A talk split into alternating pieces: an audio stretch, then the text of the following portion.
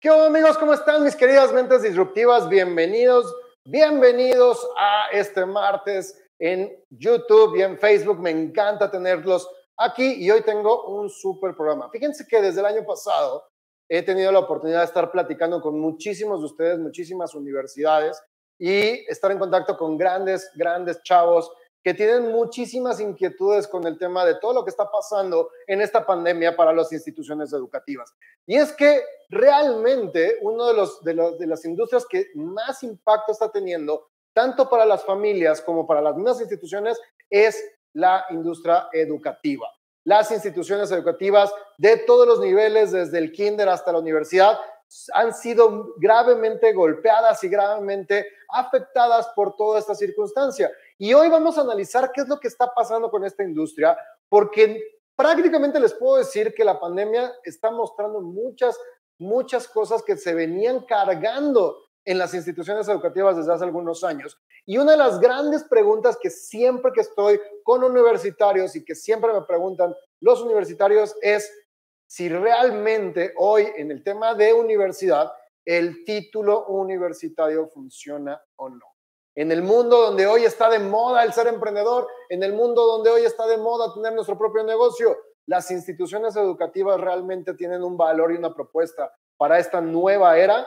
De esto y más vamos a hablar el día de hoy y tengo un súper invitado, mi gran amigo Rubén Pérez, de este, y que vamos a estar hablando justamente de eso. Él tiene más de 10 años trabajando en todos estos temas de eh, hacer una capacitación y una formación y una evolución del tema de la educación en México y por eso vamos a tenerlo hoy y vamos a estar negociando. Pero ¿qué está pasando? Tradicionalmente en el mundo, en la historia, las universidades y los centros educativos son la base del conocimiento. La gente que quería estar letrada, que quería ser letrada, que, tenía, que, quería tener una mejor educación y una mejor, eh, un mejor estilo de vida, siempre debería estarse acercando a las instituciones educativas para mejorar ese estilo de vida. Sin embargo, en los últimos años y gracias a la tecnología, la información se volvió algo democrático. Es algo que está al alcance de las manos. Y justamente algo que detonó gravemente estas, estas nuevas formas de generar conocimiento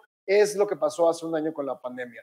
Hemos hablado muchísimo de la pandemia y hemos hablado muchísimo de lo que está pasando y los cambios que están volcándose en el mundo de los negocios y en la vida diaria. Pero la realidad es que la pandemia se volvió un elemento y va a ser un hecho histórico del cual vamos a estar analizando muchísimas décadas, ya que es verdad, nos transformó drásticamente, nos transformó drásticamente toda la forma de hacer nuestra vida cotidiana.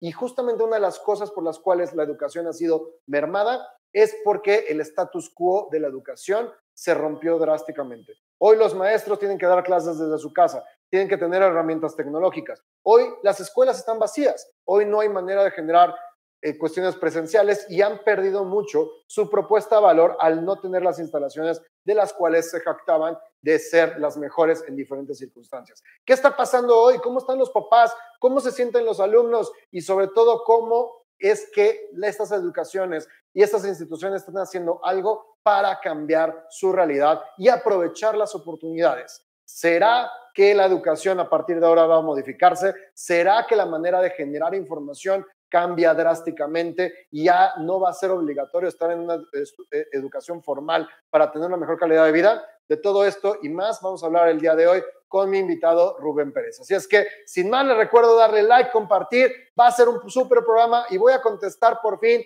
a todos mis seguidores que son universitarios toda esa pregunta que siempre me han hecho de ¿funciona o no ir a la universidad? ¿Sirve o no? el título universitario. Soy Miguel Carderi y esto es Mentes Disruptivas. Bienvenidos.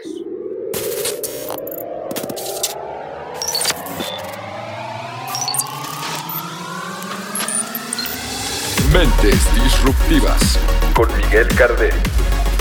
Bienvenidos amigos, mi nombre es Miguel Carderi y esto es Mentes Disruptivas. Querido Rubén, ¿cómo estás? ¿Cómo te va? Hola Miguel, qué gusto saludarte. Muchas gracias por la invitación. Es un gusto estar aquí con, contigo en este, en este proyecto y pues encantado de, compartir algunas ideas, Miguel. Saludos desde Monterrey a toda tu gente. Por, si no se notaba con el acento, es mi amigo Regio. Entonces está, desde la Sultana del Norte. Muchísimas gracias. Rubén, para mí es un gusto, eh, como lo platicábamos desde que tuvimos la llamada, creo que el tema de educación es un tema muy preocupante porque de por sí el tema de educación en, las décadas, desde décadas anteriores, ha sido un tema vital en, el país, México y, y sobre todo en, Latinoamérica, que hemos estado a veces muy retrasados. Todo, todo este tema que ha sido controversial en, en, años anteriores con el tema de las evaluaciones de PISA, este, todo este tipo de evolución, de repente, ¡pum!, explota una pandemia y todavía muestra la gravedad de las circunstancias que tenemos en educación. Y muchos, de, muchos incluso están diciendo que esta nueva generación de chavos y sobre todo de jóvenes que, que están viviendo una circunstancia distinta en el tema de cómo tomar eh, sus, sus clases y cómo tener esa formación académica va a tener consecuencias en el futuro. Y creo que eres el, experto adecuado para poder tener esta, esta discusión y esta plática para ver qué es lo que está pasando, qué se está haciendo y qué debemos de hacer y qué deben de hacer las instituciones educativas con este tema.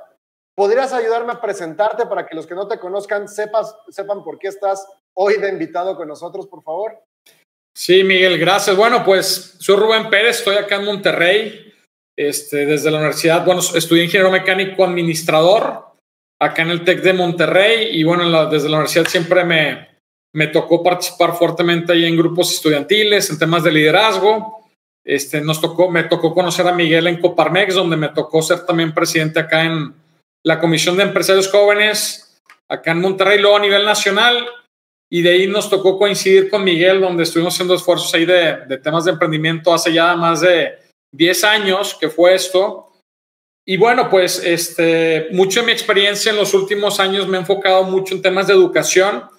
Tengo un emprendimiento que es un portal que conecta jóvenes con su propósito con universidades que se llama ivo.com.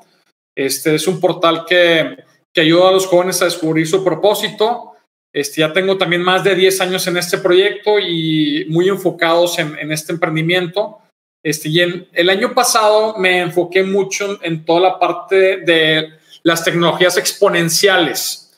Este, me certifiqué con, como coach exponencial y consultor exponencial, lo cual me, me dio una visión súper amplia de, de, todo esto del futuro y muy vinculado a la educación. Inclusive tan es así que una vez que me certifiqué con, como, coach exponencial, vimos una super área de oportunidad en la parte de educación exponencial. Este, ya hicimos ahí el año pasado hay un, un, congreso de educación exponencial donde prácticamente estaba muy enfocado a la parte de propósito, ¿no? Y seis ejes. Este, entonces lanzamos esta iniciativa y ahí tenemos una comunidad que estamos armando. Este, sin duda, como tú dices, de la parte, y bueno, estoy muy metido ahorita y ahorita me estoy metiendo mucho en todo lo que tiene que ver con, con disrupción este, digital, ¿no? Y con transformación digital en la parte educativa, ¿no? Con todo lo de Industria 4.0 que, que, está muy fuerte. Y, y, bueno, pues ahorita me estoy certificando en, pues en blockchain, en Internet de las Cosas, Machine Learning, etcétera, etcétera. Entonces, un poquito mi, mi antecedente es como que si la parte de emprendimiento, educación y tecnología. Esa es la parte que, que traigo yo. Entonces, pues más o menos ese resumen, Miguel. Pues definitivamente, eh, pues, prácticamente todo lo que, que, platicaste, aparte de que te iba a decir que nuestras canas hablan por nosotros, pero pues tú te, las cortas, entonces no se te ven dando tanto tiempo que tenemos que de conocernos. Pero, este, pero bueno, lo que mencionaste es justamente lo que está pasando hoy. O sea, Tú estás estudiando las tendencias, tú estás estudiando lo que está pasando hoy en día con el tema tecnológico y cómo aprovechar y cómo se está implementando en el tema educativo, en esta parte de educación exponencial. Sin embargo, me gustaría primero empezar con, en esta plática con el tema de cómo tenemos hoy en día el tema de la educación, tanto en México como en Latinoamérica. Creo que, lo decía al principio, es un tema, no es un tema nuevo, es un tema que ya tenemos cargando de muchos años, y no es que décadas, de que la educación en México está muy mermada, que no ha habido un, tema de, de, inversión en la calidad de la educación. En México, no sé en otros países cómo funciona, pero en México muchas instituciones están amarradas por temas políticos, en temas de, sindicatos, y eso nos ha limitado muchísimo a mejorar nuestra calidad en, esta, industria. Y hoy justamente creo que la tecnología, no de hoy, porque ya tiene rato este, que se está manejando de esta manera, pero creo que algo que ha detonado justamente esta pandemia es mostrar esas deficiencias y sobre todo enseñarle a la gente que ya no es el único lugar la institución educativa para tener una calidad eh, académica adecuada. Entonces, para mí, creo que hay una disrupción importante en todo lo que ha pasado históricamente y lo que sigue pasando históricamente con la calidad de la institución a las necesidades del mercado y las oportunidades que están dando hoy en día. No sé cómo tú lo veas, la circunstancia actual. Sí, mira, yo creo que las, las instituciones educativas tienen que ser motores del talento, ¿no? Y tienen que ver cómo van a, bueno, primero, se están convirtiendo de esos espacios físicos las universidades a plataformas educativas, ¿no? Donde a través de estas plataformas se gestiona el talento, se gestionan las ideas, la creatividad, la innovación, la disrupción. Entonces, tienen un gran reto. Estoy hablando mucho o más particularmente en educación media y, universitaria, media superior y, universitaria. Estas tienen que hacer una disrupción total porque ya no estás compitiendo contra el que está enfrente de manera geográfica, ¿no? Estás compitiendo contra el que está en Brasil, en Estados Unidos, al sur de México, en el centro, en el norte, en, en toda América Latina. Entonces, estas plataformas tienen que ser súper atractivas para los jóvenes, ¿no? Es importante mencionar que la transformación digital de las universidades tiene que estar, no, tiene que estar muy enfocada al talento que está detrás de esas plataformas, ¿no? Este, porque si no, puedes tener la super tecnología, la super plataforma, pero si no le metes al talento que son los maestros que van a gestionar y provocar que los jóvenes emprendan, sean inquietos, tengan curiosidad intelectual permanente, pues entonces tu, tu propuesta de valor no va a ser atractiva porque al momento de graduarte, pues ya no va a ser suficiente con que llegues con ese papelito que es la universidad de tal o X lugar, ¿no? Y nos podemos meter a la parte de, de provocar todo el tema de habilidades blandas este, y duras, ¿no? Entonces, yo creo que las, las instituciones tienen ese, ese, esa ventaja, porque te voy a decir algo, Miguel. Antes, por ejemplo, te doy el caso aquí en Nuevo León, la universidad o las escuelas públicas estaban limitadas a cierta cantidad física de personas. Entonces, había mucha gente que no se quedaba fuera porque no podían atender a tanta gente. Entonces, pues era una desventaja anteriormente. Ahora, con los programas en línea y las plataformas, Toda esa gente puede, las universidades captar a mucho más gente, tener más oportunidades y que los jóvenes no se queden fuera. Me explico. El reto va a ser en que las universidades o las instituciones tienen que llevar junto con el joven durante, desde que inicia, un acompañamiento 360, porque si no, en cualquier momento se va a poder ir, ¿no? Este, porque la educación inclusive ya no puede estar vinculada a un programa de 4.5 años que duran al menos aquí en México. Pues lo las universidades tienen que estar pensando en cómo voy a estar captando y, bajar los costos, ¿no? Y ahí entra toda la parte de que tiene que ser digital, tiene que ser una disrupción la propuesta de la universidad, tiene que estar democratizada, desmaterializada y desmonetizada.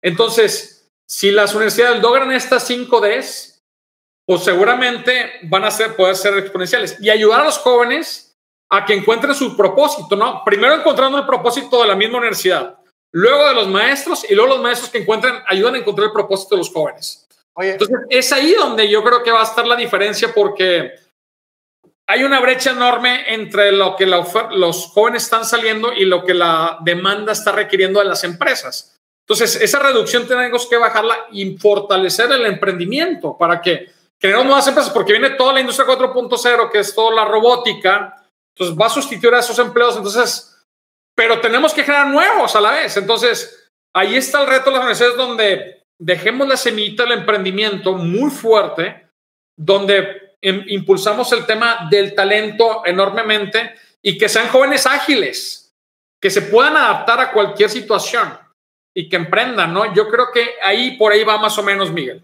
Oye, Rubén, bueno, son varias cosas de, las que acabo de hablar que me gustaría como meternos a profundidad, pero quiero empezar con una. Tú acabas de decir algo que para mí, bueno, no para mí, para el mundo de la industria de la institución educativa podría ser un cambio de visión radical.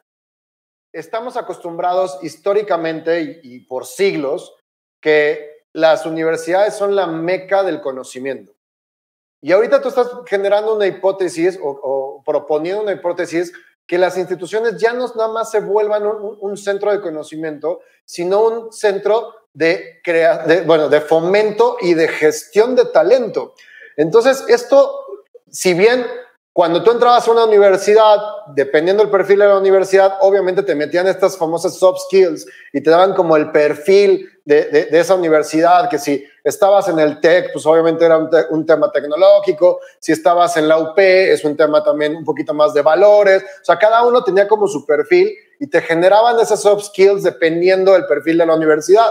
Hoy me estás diciendo, o la, la hipótesis que me estás poniendo en la mesa, es que la universidad ya no nada más puede ser un centro de conocimiento, sino porque ya en ese, en ese rubro tiene una competencia enorme y no nada más de instituciones, sino del, de lo que sí, hasta de, de papá Google, ¿no? O sea, la información ya es tan abierta.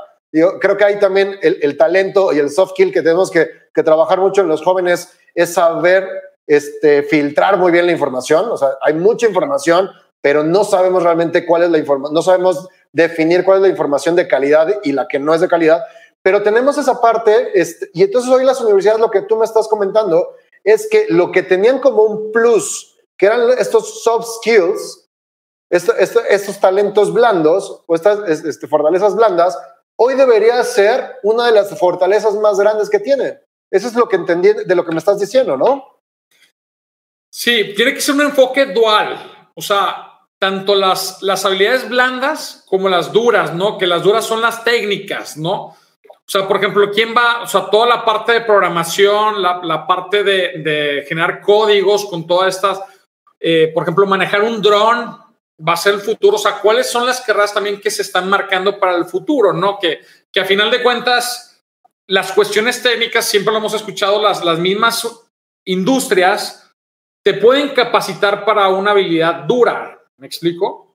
Claro. yo creo que el reto es en las, en las habilidades blandas, donde está la, la parte de, de, resiliencia, la parte de este, trabajar bajo presión, saber comunicar, ser ágiles, este, saber eh, enfrentar eh, desafíos y, tomar decisiones. O sea, yo creo que por ahí va muy, muy fuertemente toda esta, esta área, ¿no? Yo creo que eh, es por donde tenemos que estar pensando, ¿no?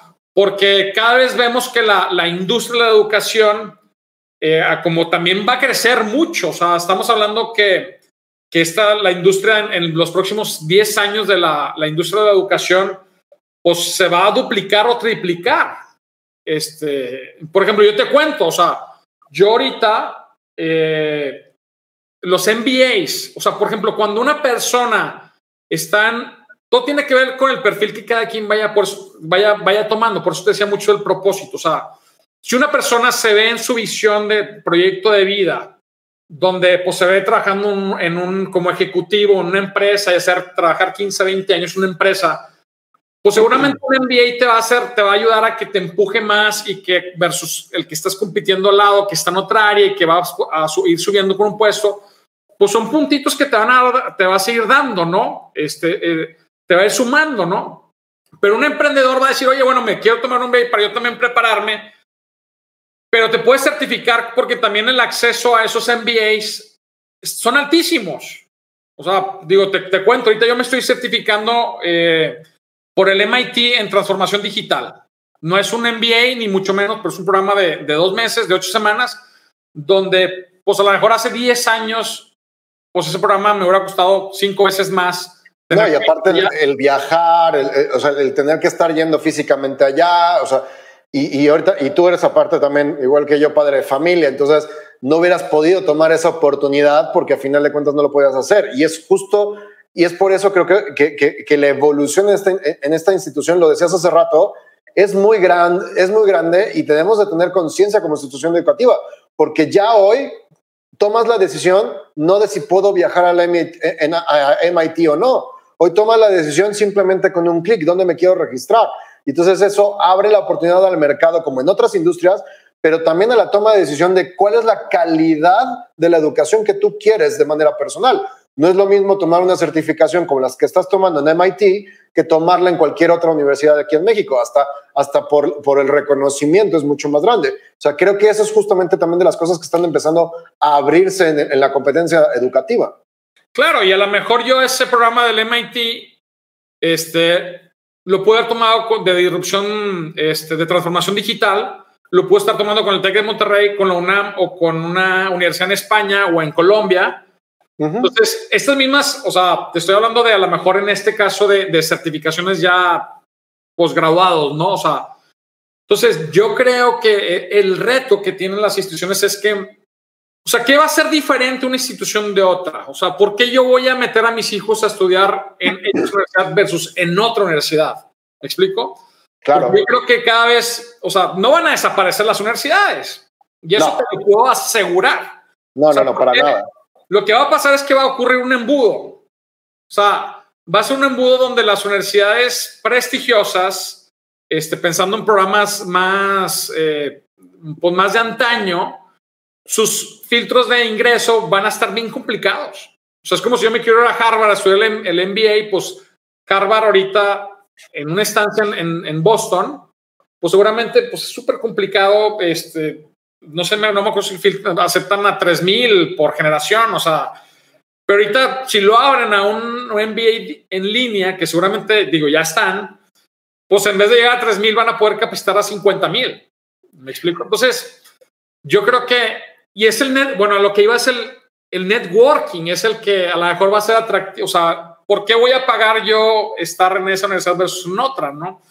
Entonces yo creo que esos filtros, el, el- el poder decir, bueno, pues voy a conectar con un empresario de, de- de Colombia, con uno de España, con uno de Perú, con uno de Chile, de Argentina, y, y eso es mucho el valor que vende, ¿no? Porque pues también digo, el, el- el prestigio siempre va a estar, ¿no? Entonces, el punto es, cuando llegues a la, a la industria o a la- al corporativo o a la empresa, pues con qué armas vas a llegar, ¿no? Porque dicen, bueno, pues este, voy a, a- y estás en- compitiendo contra un puesto y vas a decir, bueno, pues, ¿qué, va, qué valores va a tener o qué evaluación va, va qué- con qué vas a medir a esos candidatos y cómo te vas a distinguir tú del otro, ¿no? Entonces se centran muchos temas donde a final del día tiene que ver con un propósito, o sea, el, el propósito de lo que tú estés buscando en tu vida y es ahí donde hay que ser, ¿no? Y hay estas instituciones que traer todo el tema de la felicidad y que seas feliz y que, este, que también es interesante, o sea, de cómo... la calidad de vida, ¿no? Que tener la calidad de vida como objetivo más que la parte económica, ¿no?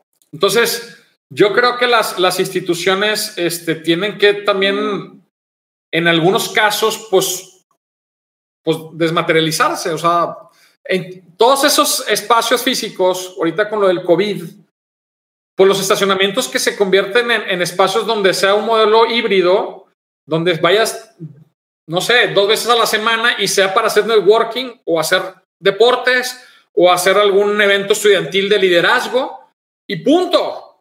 Entonces los Sí, y es que- estacionamientos se van es a que de- convertir en, en- en canchas de fútbol o, o en espacios de, de hacer networking, coworks. Eso es lo que... Y tienen que meter las universidades a tecnología. A Sí, y es justo, justo esa parte, la segunda, la segunda parte de lo que me- mencionabas que quería también tocar.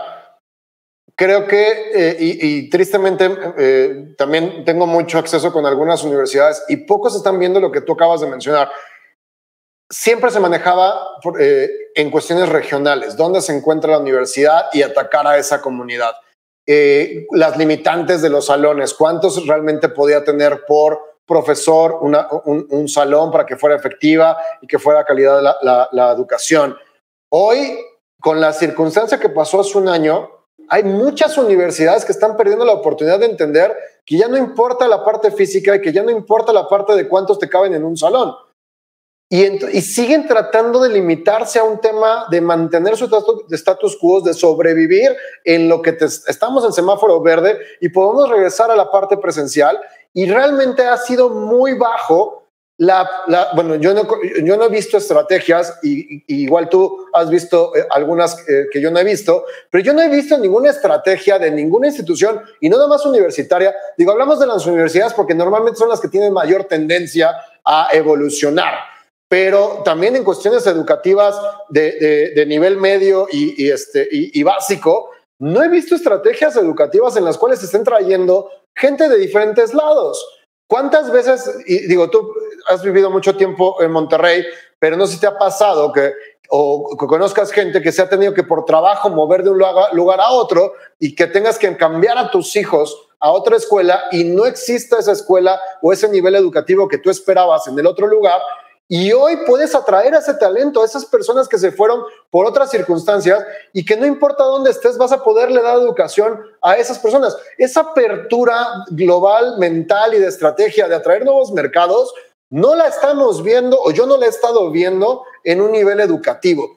Creo que la mayoría ha tenido, y, he visto comentarios de papás y este, de diferentes instituciones alrededor de nosotros, las escuelas su estrategia es de mantenimiento es que tengo que cobrarte lo mismo porque tengo que mantener las instalaciones que llevo un año sin ocupar. Es que tengo que cobrarte lo mismo porque, este, porque es la, institución. Y es que cuando regresemos a la realidad, o sea, siguen pensando en cuando regresemos a un semáforo verde y nadie está aprovechando esta oportunidad de la, de la tecnología y del mundo digital. O sea, creo que, salvo que tú me digas lo contrario, se está perdiendo una oportunidad enorme a nivel educativo de atacar mercados que no tienen acceso a la educación. Y en México hay muchas zonas que no tienen acceso a una educación de calidad y que no se está atacando y no se está trayendo ese talento nuevo hacia una, una, institución educativa.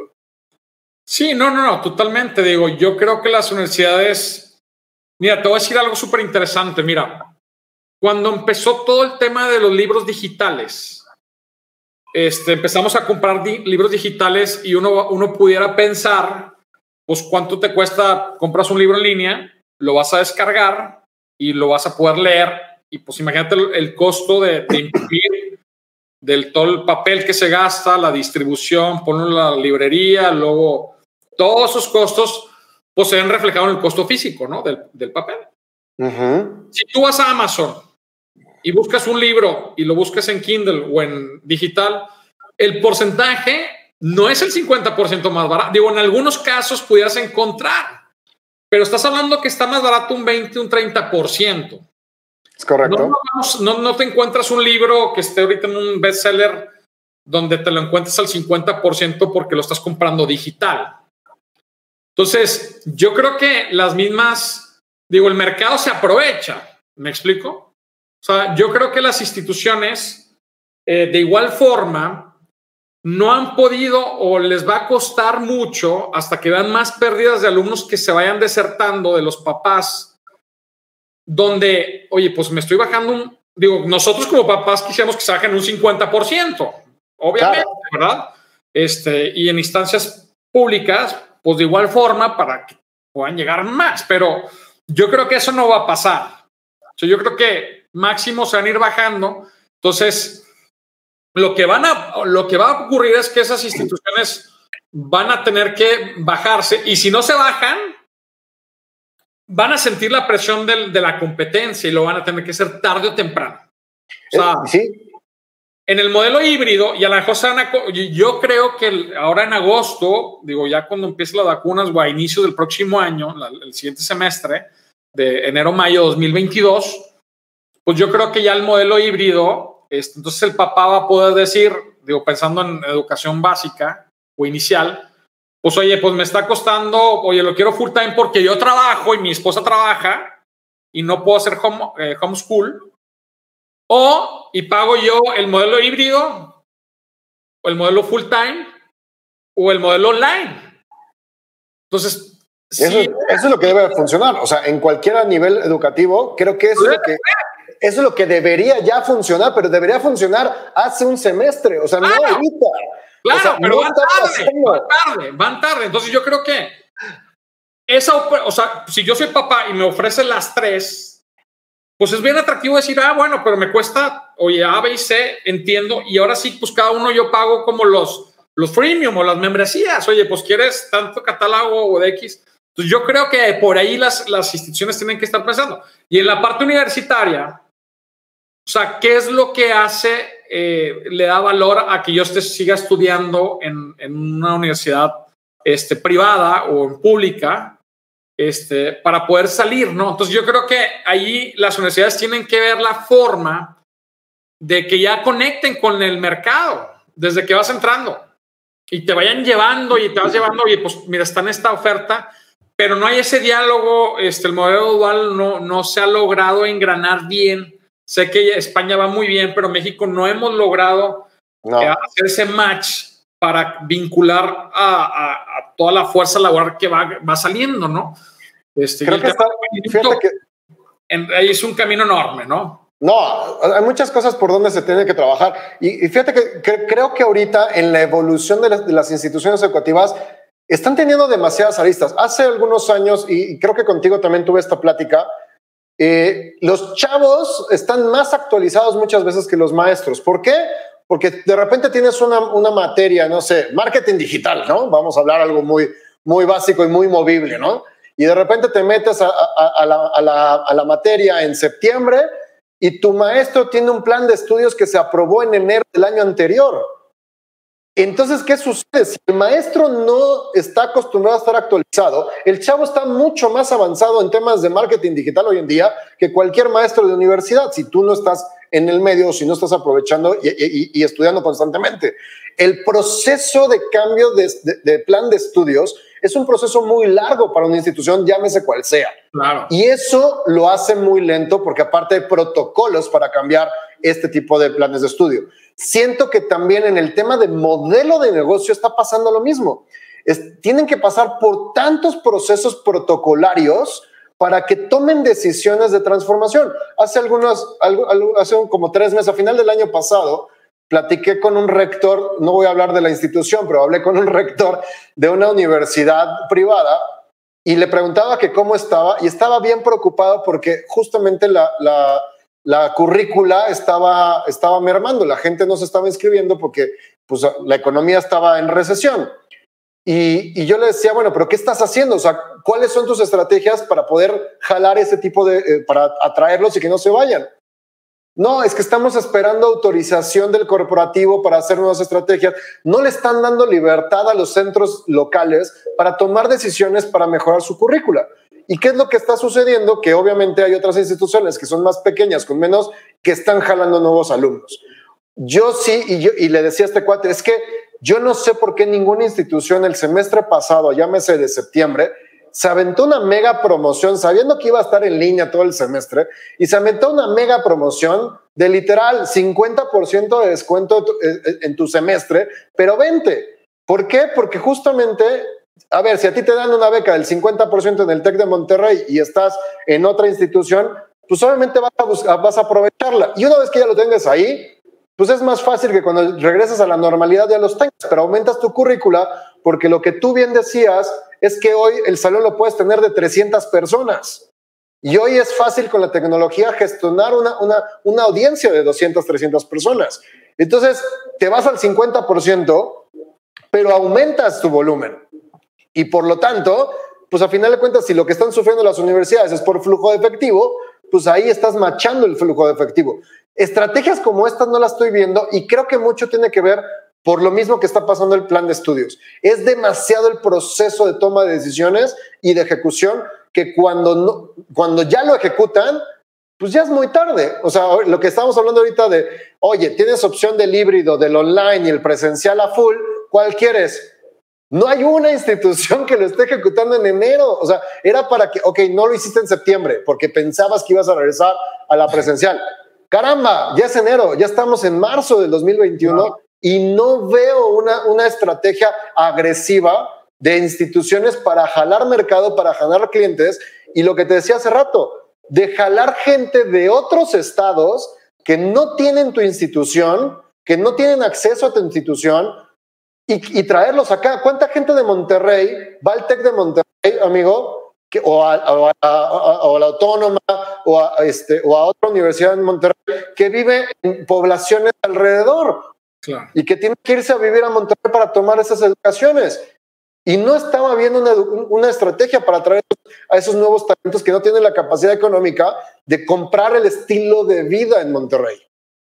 Claro, y lo que mencionas de los planes de estudio están obsoletos ya. O sea, ¿por qué me vas a mí? O sea, y se habla mucho de que las instituciones muchas veces matan la creatividad. Entonces, ¿por qué me vas a encajonar a mí un plan de estudios donde hay X materias que a mí no me interesan y en vez de que me, yo me siga potencializando mi talento en materias donde yo creo y me apasionan porque van de acuerdo a mi propósito, me las acomodas. Entonces, las nuevas, eh, estas, hay muchas instituciones o MBAs que no están, te están certificando con certificados de la SEP y están agarrando un mercado que las mismos, el mismo tech o las mismas instancias privadas no están ganando y que la gente, porque no han sabido adaptarse, se están yendo a estos y están acaparando este mercado. Este, y ahí es One MBA, Collect Academy, y vienen un, montón más. Digo, no se habla de Coursera y todas esas que Udemy, que vienen con todo. De Hotmart, de todo eso. El campus de Miguel Carder y todos esos, güey. esos van a, van a, están logrando captar a, esos porque han sabido llegar a esos jóvenes y han logrado captarlos. Y a final de cuentas volvemos a lo mismo del certificado. O sea, pues me va a hacer, me va a hacer sentido un certificado este, donde a lo mejor me gradué de X universidad, pero a la hora de aplicar los conocimientos y las habilidades, pues no, no da, no, no lo, o sea, ¿cómo aseguras que realmente estás terminando? Pues por un cardex académico, pues y eso ya es de antes, me explico. O sea, yo creo que va más allá. Y, justo tocaste un tema al cual me quería, al cual quería migrar. Hoy la oferta educativa es mucho más amplia de todos los niveles. Hoy, bien dijiste, hay plataformas ya que están trayendo a los expertos en diferentes temas a traerte el contenido. Tú llegabas a una universidad y ves a tu maestro de marketing y el estudio no es lo del maestro, es lo de un libro de un experto que, este, que habla de, de, estos temas, o de marketing, o de finanzas, o de administración, o de, lo, de ingeniería, de arquitectura, lo que quieras, pero estás estudiando libros de una persona que no tienes enfrente. Y hoy el mundo cambió drásticamente al grado que ya puedes tomar el curso o la educación directamente del autor del libro que estás estudiando en la universidad.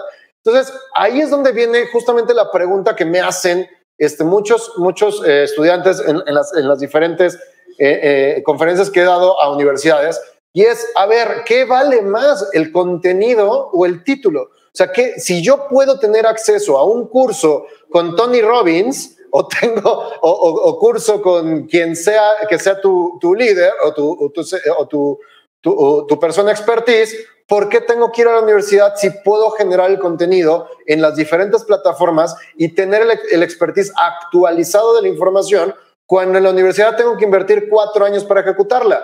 Realmente hoy es de valor o sea, real, para el mundo de los negocios o para el mundo profesional el estar cuatro años invirtiendo cuatro años en la universidad y tener un título o no.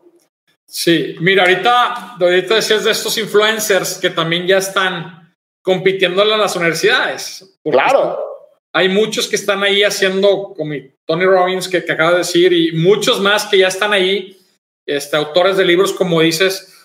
Pero yo creo que, fíjate, ser, o sea, el pedigrí universitario va a seguir siendo atractivo. O sea, yo sí creo que ese pedigrí o ese papelito, nomás que estar, va a estar detrás de eso, va a estar un blockchain, donde ese blockchain, este, o ese título, va a estar vinculado a muchas cadenas que te van a hacer validar que realmente estás tomando ese, ese conocimiento y que no se pueda copiar. Entonces, yo creo que el pedigrí universitario o el papelito te va a seguir sirviendo porque a final de cuentas, por ejemplo, yo pensando en la educación de mis hijos, y creo que lo hablábamos la vez pasada de, pues yo quiero que estudien donde yo estudié a mis hijos, porque mis papás me dieron eso algo más de nostalgia. O sea, yo sí quisiera que pues porque a lo mejor puedo decir, no, bueno, pues ven todos a dónde vayan a estudiar y qué vayan a querer y todo, pero bueno, al menos quiero yo darle a mis hijos lo mismo que a mí me dieron de perdido, o mejor, ¿verdad? Claro. Tratas de que al menos sea lo que te o mejor, ¿no? Entonces, esa nostalgia o ese, ese tema del, del pedigrí, o sea, va a seguir estando, ¿no? O sea, yo creo que la, la diferencia va a ser cómo te llegas tú a vender ante, lo, ante ese puesto de trabajo o ese emprendimiento y aguantar presión. O sea, los, en el tema de los emprendedores, el tema del enfoque y la agilidad y de estarte capacitando, pues es algo que las universidades tienen que ser esos motores, como decía hace rato, de talento, donde le pongas todas las metodologías al alumno, todas las herramientas, todas las habilidades que él pueda adquirir. Entonces yo llego a un campus, oye, pues quiero agarrar esto, quiero agarrar el otro, quiero, por ejemplo, a mí me sirvió mucho, Miguel, cuando yo estaba en la universidad, pues yo no quería ser el mejor promedio de mi carrera. Yo no, no era mi, fin, pero sí quería ser el más líder. Entonces fui el presidente de la sociedad de alumnos de mi carrera y me dio unas habilidades y unas competencias que me permitieron llegar después para eh, ciertos peldaños, para temas de Coparmex, este, a nivel local y este, después me, me, pude ir a un programa al, al, extranjero. Pero fueron esas bases que, que, adquirí dentro de los, de los... O sea, si tú me preguntas qué fue lo que más aprendiste o más te llevó dentro de, de, de la universidad, fue las habilidades y conocimientos que adquirí en grupos estudiantiles donde era voluntario. Oye. Más allá con el conocimiento de las materias y los exámenes y todo eso que pues todo mundo lo hace, ¿no? Entonces, eso es, una, es algo que a mí en lo personal fue como si mi camino, porque era mi propósito. Claro. O sea, impactar en esa parte, pero pues habrá alguien que se metió a deportes y a atletismo, otros a difusión cultural o a artes, este, otros estuvimos en la grilla estudiantil. Este.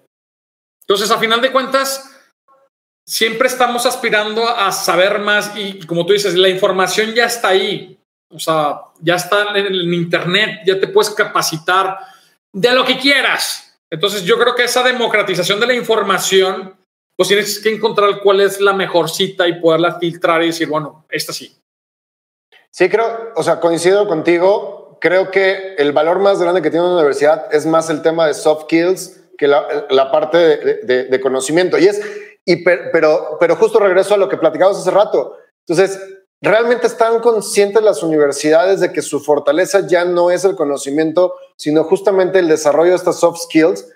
Porque ni, o sea, creo que es algo que deben de, explotar, ¿no? O sea, todas las actividades que tú me estás diciendo, tú mismo me lo estás diciendo, lo más valioso que tuve de, mi universidad fue el tema lateral, que era un plus en ese momento, no era el centro, y que realmente las universidades a la fecha te venden el centro, que es el conocimiento, el título, esa parte, y están dejando de un lado el valor lateral que hoy creo que se tiene que cambiar la tortilla.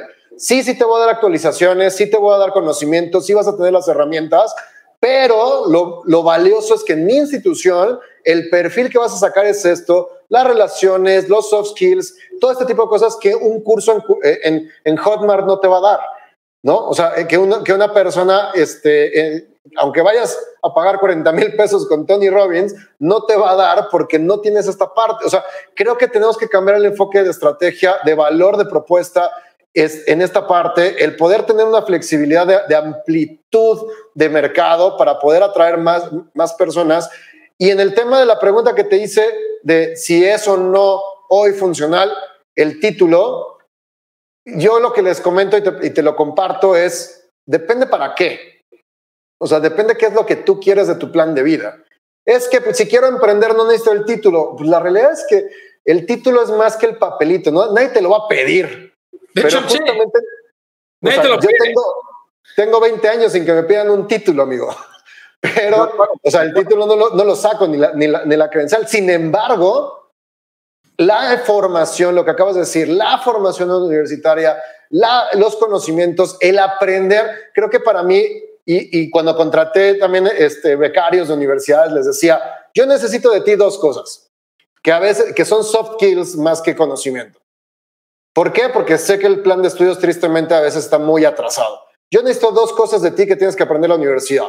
Uno, tienes que saber, tienes que saber leer. No, pero yo sé leer. Le digo, no. Una cosa es leer como acción y otra cosa es comprensión a la lectura. Necesitas saber leer. No importa si es un libro en internet o lo que sea. Tienes que saber comprender la información. Y la segunda, para mí importante, es investigación, que es lo que estábamos diciendo ahorita. Hoy estamos en el mundo de información masiva, pero lo importante no es cuánta información tengas, sino cómo filtrar la información. Que tu proceso de investigación sea suficiente para poder saber qué es lo que vale y lo que no. Y que aparte esa, esa facilidad de, de investigación te permita también aprender cosas nuevas. Porque yo, ¿cuántas veces no se te ha tocado a ti con, con egresados de, oye, necesito que me, que, me hagas esto? Pero ¿cómo le hago? No, a ver, chavo, te estoy diciendo que lo hagas, entonces tienes que ejecutarlo. No te voy a decir cómo, si yo, si, yo, te, eh, si yo te, tuviera que decir cómo hacerlo, entonces no te contrato, lo hago yo. O sea, esa capacidad de flexibilidad de aprender cosas nuevas todos los días, creo que son dos cosas importantes a la hora que te lo da la universidad. O sea, el, el, el, retarte, el tener que negociar con tus, con tus compañeros, el entrar a este tipo de, de, organizaciones, el, nivel de liderazgo o el nivel de creatividad, solución de problemas internos. Creo que esos soft skills son los que más valen la pena y lo que más, por lo que más vale un título. Claro, y, y viene toda esta parte de evidencias. O sea, a final de cuentas, ¿cómo vamos a asegurar que Rubén tiene X habilidades, Miguel tiene X habilidades?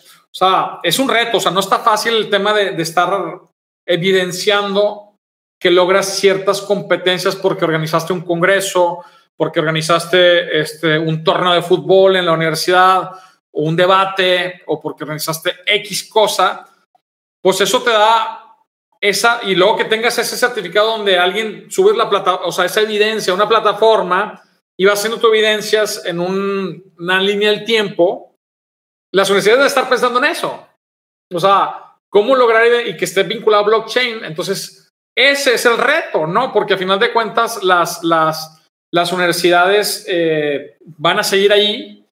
Este, tienen que, por ejemplo, estaba pensando en todo esto de la realidad virtual, realidad aumentada, el Internet de las Cosas. O sea, ¿cómo están aprovechando las universidades? Porque también, digo, tienen que reconocer que es, es un super negocio, porque pues imagínate que captas al, alumno cuatro años y medio que te está pagando una mensualidad eh, constante, pues es un dineral. Y, estás hablando que si son miles o cientos, eh, esa parte, pues cómo la vas a realmente tus recursos a saber realmente colocar, ¿no? Porque si yo empiezo a hacer realidad virtual, imagínate, nos ponemos los gogles y pues yo estoy aquí en Monterrey y veo al maestro, volteo y veo a mis compañeros de clases, este, o un holograma donde pues ya es un súper picudazo donde es un alto directivo de FEMSA o de, de Amazon, donde a lo mejor así sí, que, es, que eso lo está haciendo creo que el TEC, donde van a ir a clases físicas y pues va a ser un holograma, pero Bill Gates va a dar la clase. Entonces, este, y es un holograma y esa clase la pagó un dineral el TEC, pero también se la tu competencia. Entonces va a poder, y luego a lo mejor porque alguien la va a grabar, entonces al final de cuentas vas a tener acceso después a, esa, este, a ese holograma que va a ser un picudazo, este, que te va a estar hablando enfrente, este, que a lo mejor en un futuro vamos a tener que humanizarnos otra vez y va a ser ese contacto físico. Yo creo que yo creo que eso no se va a perder, ¿eh? O sea, yo sí creo que en la parte física, por ejemplo, ahorita eh, me mandaron un, archivo de tendencias que se veían y que decían que, por ejemplo, los, los eventos de negocios o los viajes de negocios van a bajar, que, este, que el tema de turismo va a bajar, este, que a pesar de, que ya se abra.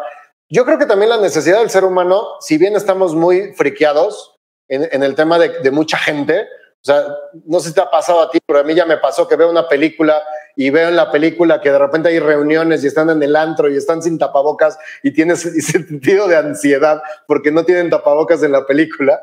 o sea, sí quedamos marcados después de esto. Pero, pero yo creo que esa parte humana es, es natural del ser humano, o sea, necesitamos tener contacto, somos gente social. Igual va, como dices, va, se va a mezclar o, o, va, va a haber una evolución, pero yo no me imagino viviendo todavía en un mundo en el cual nos, comunicamos solamente por hologramas o pantallas. Sí hay viene tecnología muy importante. Creo que estas tendencias tecnológicas son muy básicas. Este, digo, pero son de base para, para el futuro de la educación. De hecho, acaba de salir un artículo, no me acuerdo si fue Microsoft justamente o no me acuerdo qué, qué empresa, que ya estén haciendo pruebas con, con los hologramas este, para, para sala de juntas. Sí fue Microsoft, ¿no? La semana pasada lo, anunciaron. O sea, eh, lo que está haciendo esta pandemia de verdad es un parteaguas tecnológico y está haciendo avanzar muchísimas cuestiones. Y siento todavía que, que, que hay mucho que aprender y que todavía no se han cerrado los sesgos que tiene las instituciones educativas anteriores y que les llegó de trancazo esto y les está costando, les está costando. ¿Tú qué, o sea, si tú fueras dueño de una universidad o una institución educativa, dime tres cosas que estarías haciendo en este momento. Ay, pues, qué buena pregunta. Este, bueno, obviamente me, me enfocaría mucho en plataforma, o sea, muchos recursos a la plataforma, este, al portal web, y, y llámese no nada más una página informativa, o sea, ser una plataforma interactiva.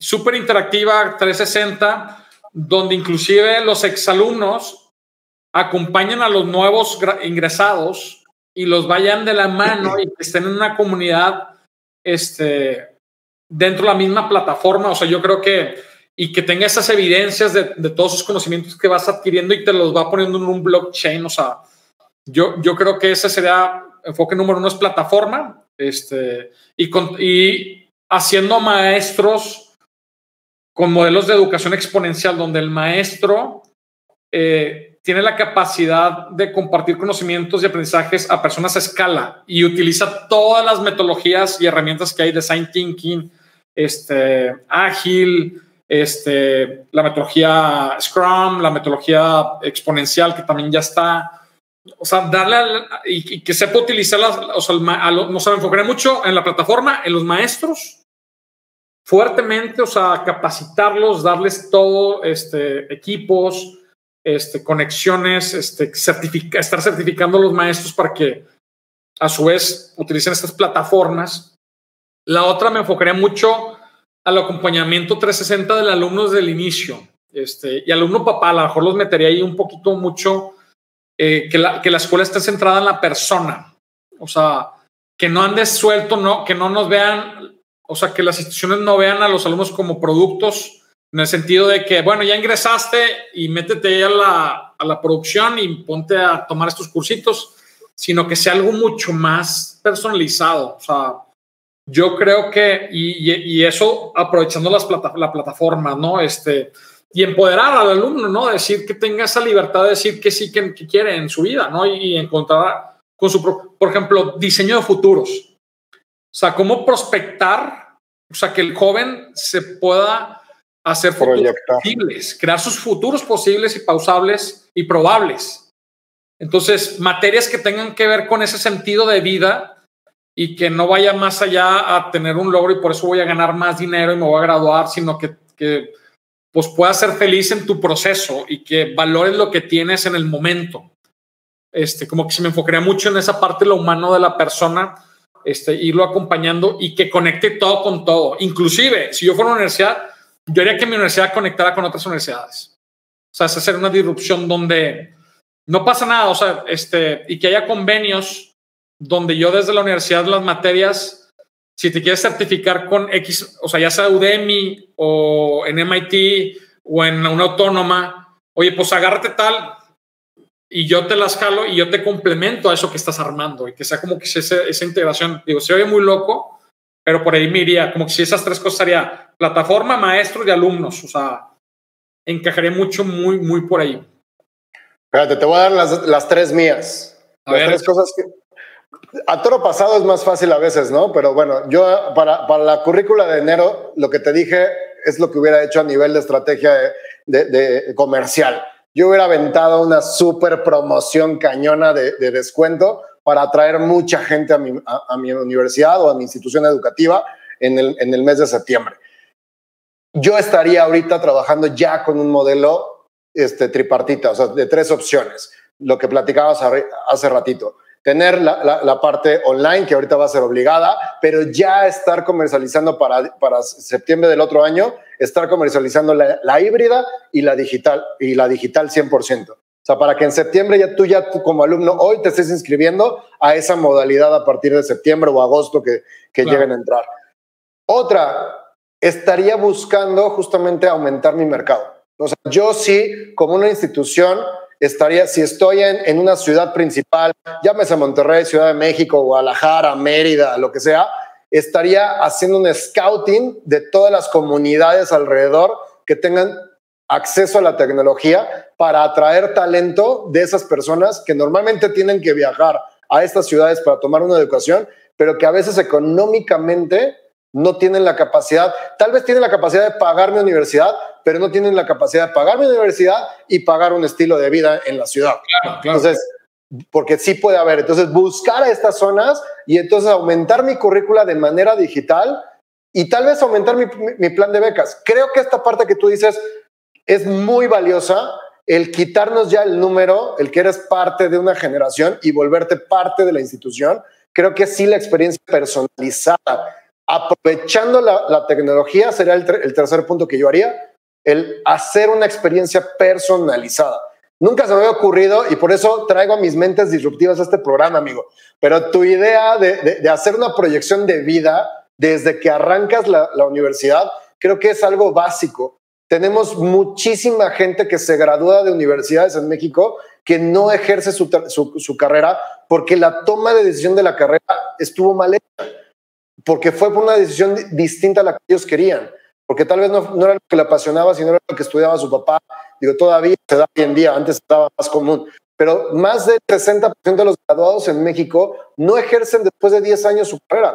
Entonces, el poder hacer una proyección desde etapas tempranas y que realmente tú puedas tomar decisiones basadas en, proyecciones. Carajo, si lo hacemos con las, con las empresas y estamos provocando que las empresas traigan al el futuro al presente a través de proyecciones, ¿por qué no lo hacemos de manera personal? ¿No? Y, que las instituciones que sean las que, las que nos asesoren en esa parte. Creo que esas tres cosas son las más valiosas que yo haría. Me encantó esa idea de proyecciones este, personalizadas y sí coincido, coincido contigo creo que la, universidad tiene que ver más allá de los cuatro años de una carrera. Tiene que cuidar, si ya, ya hemos hablado y tú lo conoces desde que nosotros estamos en la universidad, sabes perfectamente que uno de los grandes valores de la universidad es el networking. El promover que ese networking no se acabe después de los cuatro años. exacto.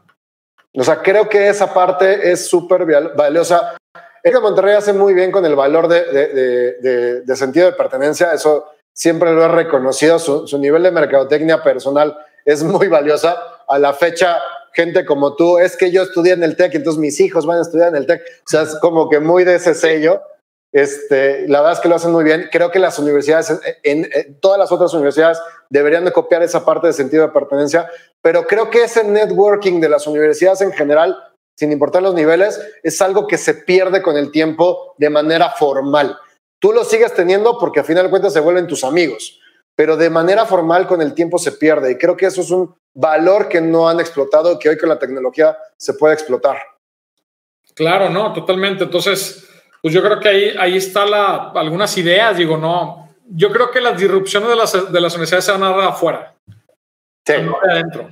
Entonces las universidades tienen que estar también viendo a los emprendedores que estén en temas de educación, viendo qué haciendo, aprenderles porque ahí va a estar la, la, ruptura o la, el cambio de... Entonces, pues que no se crean que desde adentro viene, sino que también empiecen a ver afuera, ¿no? Yo creo que ese, ese sería otro tip, ¿no? Este, que, que pudieran tener las mismas instituciones educativas. Este, pues bien. Me, me parece muy bien, amigo. Oye, amigo, pues se nos está acabando el tiempo, de verdad. Podremos seguirnos tres horas platicando este tema. De verdad, muchísimas gracias. Gracias por tu, tiempo, por estar aquí. ¿Dónde te pueden localizar? ¿Qué es lo que, sigue contigo? ¿Cuáles son tus siguientes acciones para que la gente esté al pendiente de tus acciones? Bueno, me pueden buscar como Rubén Pérez en, Facebook y en LinkedIn. Este, ahí me, pueden encontrar. Y también ahorita tenemos un movimiento que eh, se llama Educación Exponencial en YouTube. Este, educación Exponencial eh, puede, puede ser educación-medioexponencial.com este, ahí tenemos una comunidad que se pueden integrar. Este, y o, también a través de ruben.ivo.com, que ese es el, portal de, que tenemos. Entonces, Rubén, eh, búsquenme como Rubén Pérez en LinkedIn y en Facebook. Ahí, ahí les voy a salir, voy a aparecer como educación exponencial. Perfecto, amigo. De verdad. Algún mensaje, lo que quieran.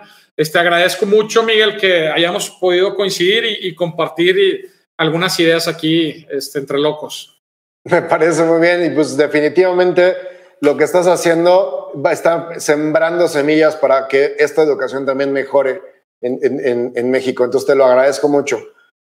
amigos, dejamos este, este jueves, este, pero jueves, ya, ya me estoy yendo, ya quiero que sea fin de semana. dejamos este martes de Mentes Disruptivas. Soy Miguel Carderi. Recuerden que si les gustó, lo compartan, nos den like, nos busquen tanto en Instagram, Facebook y en YouTube para las transmisiones todos los martes y jueves de 10 a 12 del día en vivo y las repeticiones a la hora que te plazca. Un abrazo, nos estamos viendo y si tu realidad no concuerda con tus sueños, modifica tu realidad. Adiós.